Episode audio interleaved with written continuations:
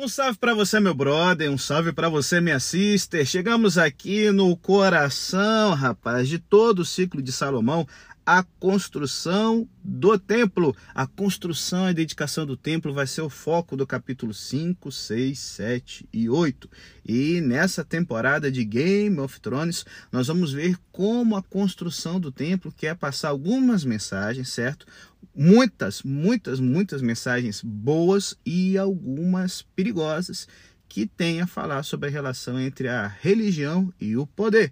Mas calma, vai chegar o momento da gente pontuar isso nos episódios do nosso podcast nesses capítulos aqui de nossa temporada de Game of Thrones, baseada nos livros de primeira e segunda Reis.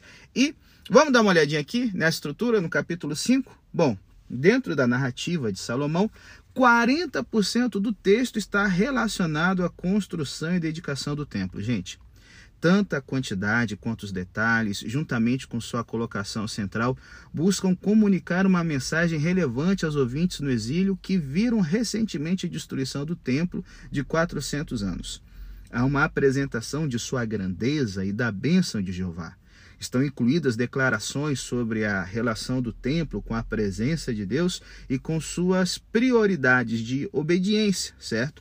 Juntamente com materiais pelos quais ele foi construído e tal, que pelo menos levanta questões óbvias, né, ou não tão óbvias assim, sobre as motivações e os valores de Salomão. E aqui, no capítulo 5, do verso 1 ao 18, nós temos as preparações, os preparativos para a construção do templo. E olha, não sei se você percebeu, mas ao contrário do tabernáculo, não existem instruções divinas sobre arquitetura, seja design ou materiais. Salomão simplesmente lembra a permissão de Jeová dada através do profeta Natã a Davi. Os detalhes de abertura dizem sobre o fornecimento de materiais de Irã, rei de Tiro, e de trabalhadores, tanto os fornecidos por Irão e pagos por Salomão, quanto os recrutados dentro do povo de Israel. Novamente vemos o contraste com o tabernáculo. Lá nós lemos sobre o próprio povo de Israel contribuindo em abundância generosa, né? E vemos também sobre os principais artesãos israelitas sendo escolhidos por Deus e, é, é, é, e sendo cheios do Espírito de Deus. Entretanto, na construção do templo de Salomão, certo? Ele deseja conseguir os materiais e conhecimentos necessários que não estão disponíveis em Israel. Alguns é, é, é, saberão de igrejas cujo primeiro edifício foi uma estrutura simples, erguida por voluntários e paga por doações generosas e sacrificiais. Porém, conforme a igreja cresceu e ficou importante na comunidade, resolveram construir um edifício posterior e mais elaborado que precisou de recursos, sejam físicos, né, financeiros ou humanos, de fora do grupo. É o que acontece muitas vezes no contexto adventista, quando uma associação vai fazer uma nova igreja, né, para uma comunidade que se expandiu. Quando a gente vê a forma de arrecadação e envolvimento dos irmãos, dá para a gente ter uma noção do contraste entre o tabernáculo e o templo, tá certo? Uma coisa é quando a comunidade se envolve, outra é quando ela é apenas um agente passivo que vê as coisas acontecendo. E aí, gente, quando a gente vê os relatos bíblicos do tabernáculo e do templo, referindo-se a Deus dando sabedoria, no hebraico Hormah, né, ou Hokmah, que inclui habilidades práticas para Bezalel e todos os artesãos envolvidos no tabernáculo, sabe? Recebendo sabedoria, habilidade, né? Enquanto que no templo o Senhor só deu sabedoria a uma pessoa, Salomão, assim como ele mesmo havia prometido ao rei. Uma construção maior requer diferentes habilidades dadas por Deus e podemos ser gratos a Deus pela sabedoria e habilidade dadas para grandes projetos hoje, envolvendo negociações mais amplas, pessoal de construção diversificada e fornecimento de finanças. E antes que a gente né, fique assim, bom, já tem um contraste aqui bem grande, mas lembre-se, quando a gente vai contratar né, um construtor, um pedreiro, um eletricista para fazer uma obra de igreja, nem sempre a gente pensa se essa pessoa é cheia do Espírito Santo ou não. Mas uma coisa eu lhe digo: quando uma pessoa é cheia do Espírito Santo e é um profissional habilidoso no que faz, porque tem que ter isso. Não basta ser cheio do Espírito Santo e piga fume porcalhão no que faz, né? Acho que também não teria como, né? Mas pode ser cheio do Espírito Santo inábil, né? Eu, por exemplo, sou cheio do Espírito Santo, mas não sei nada de construção. Também não é garantia do sucesso. Tem que ter as duas coisas juntas, né? E aí, quando é, é diferente, a obra fica boa, mas ao coração da pessoa ali nos detalhes. E aí, pensando né, em Salomão buscando toda ajuda de fora, a gente vê como o, o rei Irã de Tiro, é, é, é Hiram seria a pronúncia correta né, do hebraico, o rei Irã de Tiro, né, ele vai estar tá sendo um personagem importante aqui do verso 1 ao 12 do capítulo 5. E por que, que ele era tão importante? Simples. Tiro, que era a cidade que Irã era o Irão era o, o, o rei, Tiro era o principal porto fenício, a cerca de 80 quilômetros ao norte de Jerusalém. E essa cidade era conhecida por ser um rico centro comercial que mantinha uma extensa atividade comercial ao redor da costa do Mediterrâneo e da região ali perto do litoral. Seu centro principal era numa ilha fortemente defendida, e sua prosperidade e influência aumentaram debaixo do reinado de Irã, cuja aliança com Davi ele agora busca continuar com Salomão. Um paralelo é evidente entre o pedido atual de Salomão e a benevolência anterior de Irã para com Davi, logo depois que Davi se tornou rei. Irão, rei de Tiro, enviou delegados a Davi, juntamente com troncos de cedros e carpinteiros, e a palavra traduzida normalmente como casa aqui no texto, a palavra hebraica bait, é comumente traduzida como palácio quando se refere à residência de um rei e templo para a casa de Deus. A mesma palavra hebraica é usada tanto para o templo quanto para o palácio. Irão tinha ajudado Davi a construir sua casa, e agora Salomão pede ajuda para construir uma casa para que repouse o nome do Senhor, meu Deus. Somos lembrados da preocupação inicial de Davi, que ele estava vivendo em uma casa de cedro, um palácio, enquanto a arca de Deus permanecia numa tenda. Salomão inicia aqui planos sancionados por Deus para corrigir o desequilíbrio, é, com o um pedido que leva Irão a descrever Salomão como um filho sábio de Davi. A linguagem tem outro elemento de continuidade com referência a Davi e ao Senhor seu Deus, mudando para o Senhor meu Deus aqui nos versos 4 e 5. O compromisso de Salomão com Jeová é firme nesse momento. Nessa fase, apenas o edifício, o templo, está em vista, embora o capítulo 3, verso 1 já tenha mencionado a construção de sua própria casa e a casa do Senhor, com a ordem já levantando questões quanto às prioridades de Salomão. Primeiro, no coração dele está erguer o seu palácio e só depois o templo. Por isso que a gente entende que o palácio leva muito mais tempo para ser construído, porque era onde estava verdadeiramente o coração do rei. Aí você entende, cara, gente, as mulheres e tudo mais vão ser apenas consequência de aonde está o coração do nosso Salomão aqui. Então, assim, depois de algumas negociações, Irão fornece as matérias-primas necessárias enquanto Salomão paga pelo trabalho tanto para os homens de Irão quanto os israelitas. Né? E o pagamento a Irão é fornecido através de comida para a casa real, não para os trabalhadores fenícios. Né? E perceba, a força de trabalho permanece conjunta, tanto israelitas quanto fenícios trabalhando juntos, que era uma forma de se adquirir a tecnologia de construção que os fenícios monopolizavam e que os israelitas ainda não dominavam plenamente. A, provisão aqui no verso 11 é substancial. O pagamento anual, gente, foi um quarto a menos do que o total que Salomão recebeu para a sua própria corte, só que com diferentes commodities, como a gente vê aqui no, no, no, na, na descrição do pagamento, no verso 22 ao 23 do capítulo 4. Por quê?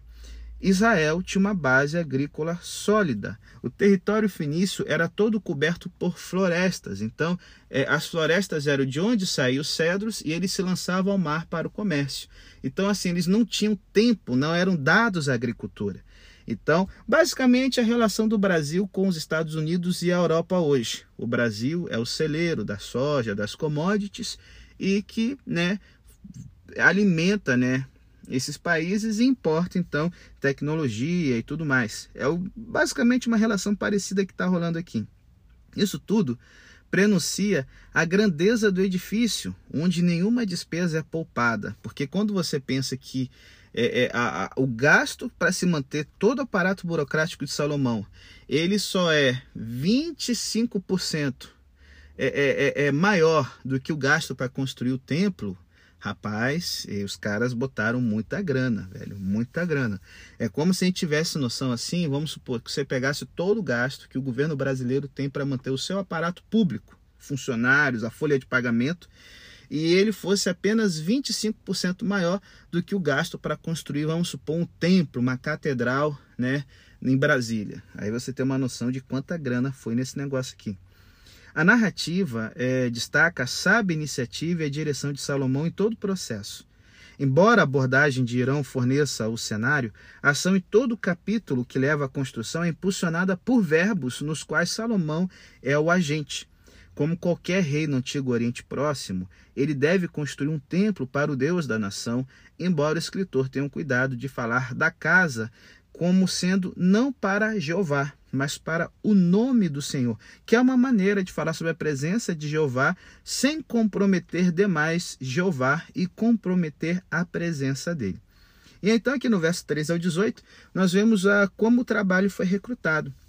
E vemos que os recursos humanos são ótimos. A força de trabalho, lembre-se, não era voluntária, mas recrutada de cada uma das regiões de todo Israel de cada um dos 12 distritos, certo?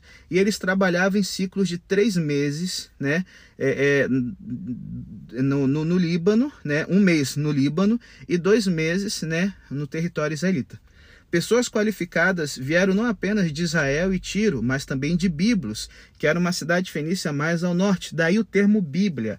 Biblos era uma cidade conhecida pela produção, é, é, a tecnologia de produzir papiro, rolos. Daí vem o termo Bíblia, era o nome dessa cidade em grego, tá certo? É, já que essa importação de mão de obra qualificada de uma cidade mais ao norte, a cidade de Biblos, era porque a mão de obra de má qualidade não poderia ser admitida na construção do templo pedra de alto nível de excelência, que havia sido cuidadosamente lapidada, né, cortada, enquadrado e bem aplainada para ficar retinha, era necessária na construção do templo. Além disso, a madeira incluía cedro do Líbano, famoso em todo o mundo antigo por sua força e beleza, com a sua altura tornando-a ideal para grandes estruturas. E o cenário aqui, gente, é enorme, né? Tendo organização eficiente, materiais de qualidade, adequados para um templo em Jerusalém, onde os edifícios que expressam identidade nacional estão localizados. Embora muita coisa seja admirável aqui, existem custos comunitários. A interrupção social necessária durante a construção só pode ser imaginada. Imagina, durante três meses o pai de família tem que deixar a sua produção agrícola, tem que deixar o seu trabalho para poder estar tá fazendo as obras de construção estatais de Salomão. Então, assim, além da vida familiar, a produção agrícola teve que aumentar por alguns anos para poder pagar a corte de Irão e a subsistência da corte de Salomão. Então, além de ele ter três meses a menos trabalhando é, é no seu solo, ele teve que quase que dobrar a produção agrícola porque os impostos dobraram, né? A soma dos números dados aqui é, é, é, de trabalhadores é cerca de um sétimo dos 800 mil é, encontrados no censo de Davi. E quando a gente pensa, cara, em, em todo tipo de mobilização e a inflação decorrente que deve ter tido nesse período, né? A gente se lembra que, por exemplo, o século XX ele testemunhou a mobilização de mão de obra durante as guerras mundiais enquanto que no nível micro, muitos projetos comunitários, incluindo edifícios de igreja e casas e tudo mais, é, ficaram de lado, já que as pessoas envolvidas tiveram que reorganizar suas atividades pessoais. Sacrifícios e interrupções são aceitas, e bem aceitas, até assim, bem aceitas, mas são aceitas para o benefício é, é percebido e propósito comum, como ganhar uma guerra no século XX, né? E geralmente isso tem que ser articulado por um líder cuja visão e compromisso inspiram. Se a gente lembrar, por exemplo, de Churchill, né? Na Inglaterra, durante a Segunda Guerra Mundial. Nós temos aqui Salomão fornecendo a visão, mas não sabemos o quanto de bom grado essa visão foi abraçada pela população em geral. Talvez para a construção do templo, sim, Mas como o palácio de Salomão vai durar 13 anos, a gente tem metade do reino dele envolvido numa construção de um complexo é, arquitetônico é, estatal. Então, assim, a primeira geração mais antiga, vinda de Davi, pode até ter aceitado aquilo de boa, mas a segunda geração, que cresceu sem os pais, com todos os sacrifícios que isso envolveu, aí você entende a revolta de Jeroboão, que a gente vai ver mais na frente, certo? Então, assim, é, o templo não foi apenas uma nova direção para os israelitas, né? uma das mudanças associadas à monarquia mas as pessoas diferem em sua resposta à mudança, dependendo do contexto cultural e da personalidade. Além disso, gente, em todas as sociedades, mudanças dramáticas na forma de tributação e o recrutamento do trabalho de corvéia pode ser visto dessa maneira, são atendidas sempre com reações mistas. A liderança requer decisões sobre quando avançar, independentemente da provável oposição. O templo eventualmente se tornou um ponto focal valioso da vida religiosa, mas no momento, uma questão não dita permanece: qual será o efeito a longo prazo do extenso recrutamento? Isso vem à tona perto do fim do reinado de Salomão. Porém, no momento, Salomão agiu sabiamente na organização de recursos, tanto internos quanto externos, do povo de Deus. Ele está começando um enorme projeto nacional para fornecer um templo para o nome do Senhor, algo que seja adequado. O uso da palavra sábio aqui no verso 12 do capítulo 5 aponta para as características louváveis na liderança do projeto de Salomão, que pode ser uma inspiração para nós hoje. Infelizmente, partes posteriores da narrativa alertarão os leitores sobre como até mesmo ações sábias têm perigos que podem levar ao fracasso final. Parte da sabedoria é avançar consciente das complexidades dinâmicas de uma vida em sociedade.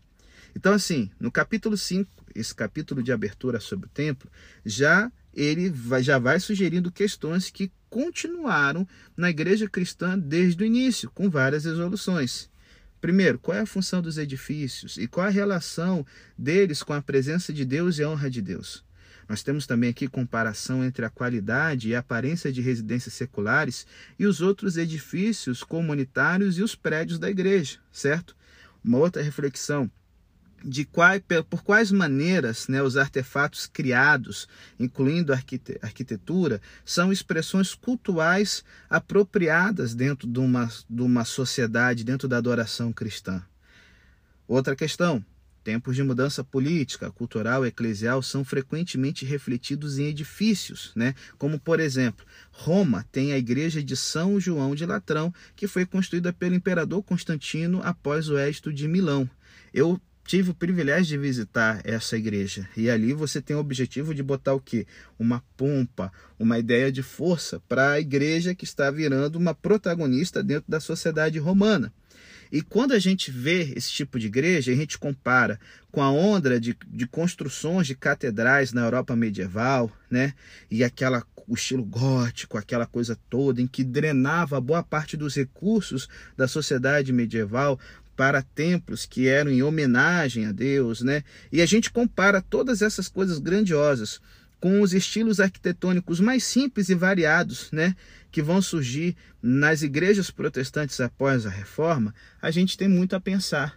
Até que ponto um prédio é para a glória de Deus ou para a glória dos construtores e financiadores desse prédio? Hum. Gente, edifícios religiosos são mais do que provisão de espaço para atividades, pois sua forma, materiais e estilo expressam crenças e valores dos construtores. É claro que a gente vai voltar a explorar esses assuntos no resto dos capítulos que nós vamos abordar aqui, mas fica o pensamento. Quando eu faço alguma coisa para Deus, eu me preocupo somente com a glória dele ou com a minha também? Pense nisso.